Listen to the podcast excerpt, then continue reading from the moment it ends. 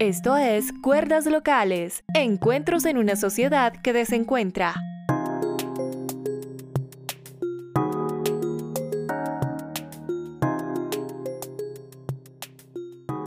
Hola, bienvenidos a este espacio en el que estudiantes de colegio y pospenados y pospenadas conversarán sobre la resistencia al silencio.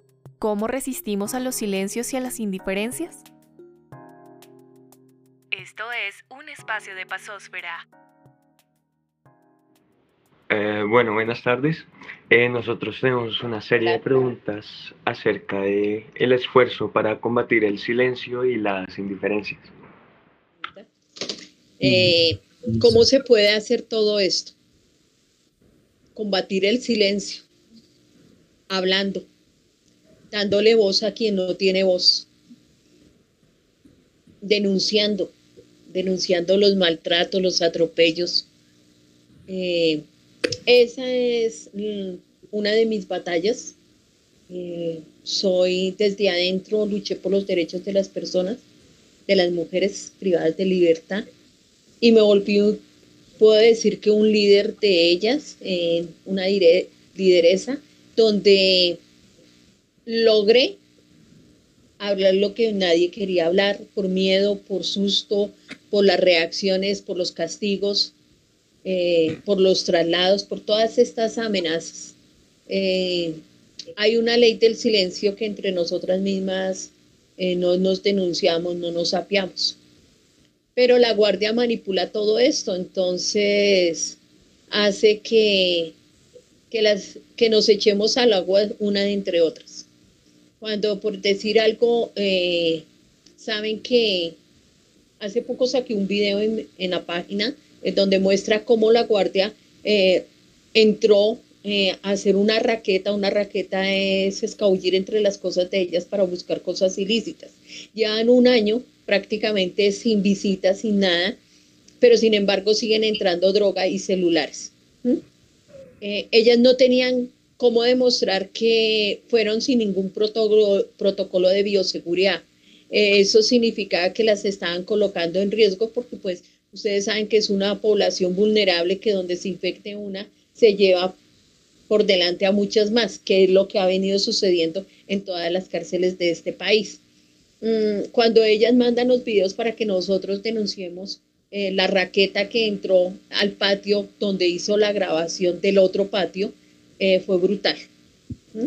Ahorita, en este momento, están amenazadas eh, expendio no hay, la alimentación está pésima, no hay nada que les ayude con la salud, no hay exámenes, están completamente aisladas, pero es un aislamiento eh, que puedo decir que son como tumbas. Los muertos no hablan y ellas prácticamente están que no, como, si no pudieran decirle a, sus familias está sucediendo esto. O si, o si nos dicen algo, las castigan. Entonces creo que eso es la burla que ahora estamos haciendo, visibilizando la problemática de las cárceles y visibilizando al que son seres humanos que merecen no una segunda oportunidad porque muchas de ellas inclusive no han tenido ni siquiera la primera. Es visibilizar la problemática y darle voz a un maltrato total.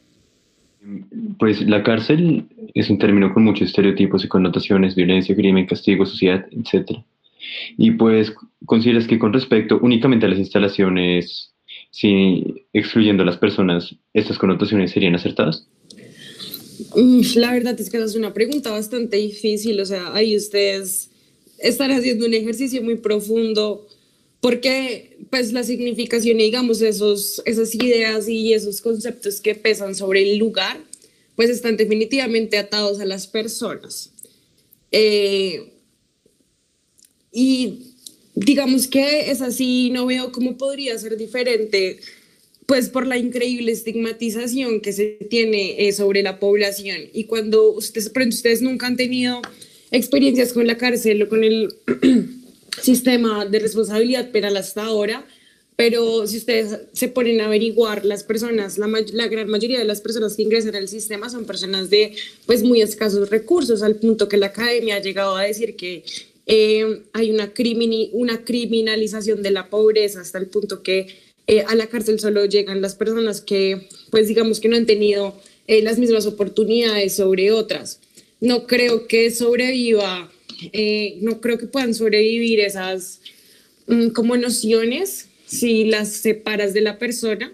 Y por eso creo que es muy importante que empecemos como a resignificar a las personas que ingresan a la cárcel para sí mismo empezar a, resignificar el lugar como tal, a pensar no como eh, un lugar de castigo, como mencionabas, de venganza incluso, sino como empezar a verlo de otra manera. Pero creo que indudablemente esto está súper unido eh, con el sujeto y no, no, o sea, no veo cómo podría subsistir eh, el uno por el, sin el otro. La, la idea y esa como nube tan oscura que rodea la cárcel es porque, y yo creo que nace de la idea que tenemos que allá va la gente que eh, pues es muy mala y que en razón a esa maldad tan como incontrolable, pues deben estar aislados de la, de la sociedad. Por eso las cárceles en algunos lugares están en las zonas periféricas, porque la idea es excluir a la persona. Creo que la respondería así.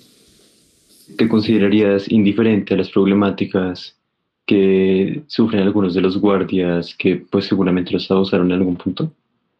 pues ahí una vez en la, en la cárcel distrital eh, alguien dijo, y a mí me quedó sonando mucho, que la cárcel la hacían las familias, los guardias, los internos, eh, los perros, o sea, absolutamente todo componen, digamos, los espacios en los que se desarrolla algo. Y en ese sentido, pues de verdad pienso que sí es verdad que nos, pues las internas llevamos un poco eh, más del bulto y somos las más violentadas, también siento que no debemos ignorar tampoco eh, la realidad que hay detrás de las mujeres que ejercen, digamos que esas funciones de, de custodia y vigilancia, ¿no? Porque muchas veces y dan dar cuenta, pues las realidades de las unas y las otras no están tan alejadas. Entonces, creo que así como ellas deben ser un poco más empáticas con la situación de nosotras, las, pues las personas internas, creo que también debe haber eh, mucha más empatía del otro lado, o sea, de la interna hacia la guardia, porque pues primero la mayoría son mujeres y ya solo por el hecho de ser mujeres, pues tenemos que aceptar que estamos sometidas a un montón de cosas que no se cambian ni se eliminan solo porque ellas por unas horas, por tener un uniforme y como que ejerzan esa violencia que reciben en contra de nosotras. Entonces creo que no, creo que no debemos ser indiferentes de el sufrimiento de las problemáticas de, de nadie en general. Para mí, que nosotros tengamos indiferencia o no como, como parte interna, como parte de población privada de la libertad con la custodia, eh, creo que nosotros tenemos adentro menos posibilidades de tener una vida como ellas la tienen saliendo. Y muchas veces ellas, eh, su dolor o sus rabias como dicen, hoy no la cobijaron bien, eh, vienen y, descargan todas esas rabias y de pronto eh, su impotencia como mujeres en muchos sentidos vienen y las descargan con las mismas internas. Entonces pienso que deben de tener una, una socialización de derechos humanos y de trato hacia la interna porque deben de aprender su parte emocional dentro de su familia, contexto, aparte de, su trabajo, que es por lo que les pagan, y allá no les pagan sino por custodiar más, no por maltratar y dañar a las personas tanto psicológica como físicamente muchas veces lo han hecho. Entonces, eh, jamás estaré de parte de la custodia. Con esto no quiero decir que no hayan mujeres de parte de la custodia que sean excelentes personas, porque también conocí excelentes personas, excelentes seres humanos, pero la mayoría eh, sufren eh, de una corrupción total y de un maltrato donde ven a estas mujeres inferiores a ellas. Muchísimas gracias. Muy útil lo, que nos han dicho. Muchas gracias por sus respuestas. Gracias. A ustedes. sus preguntas. Sí, están muy buenas. Gracias.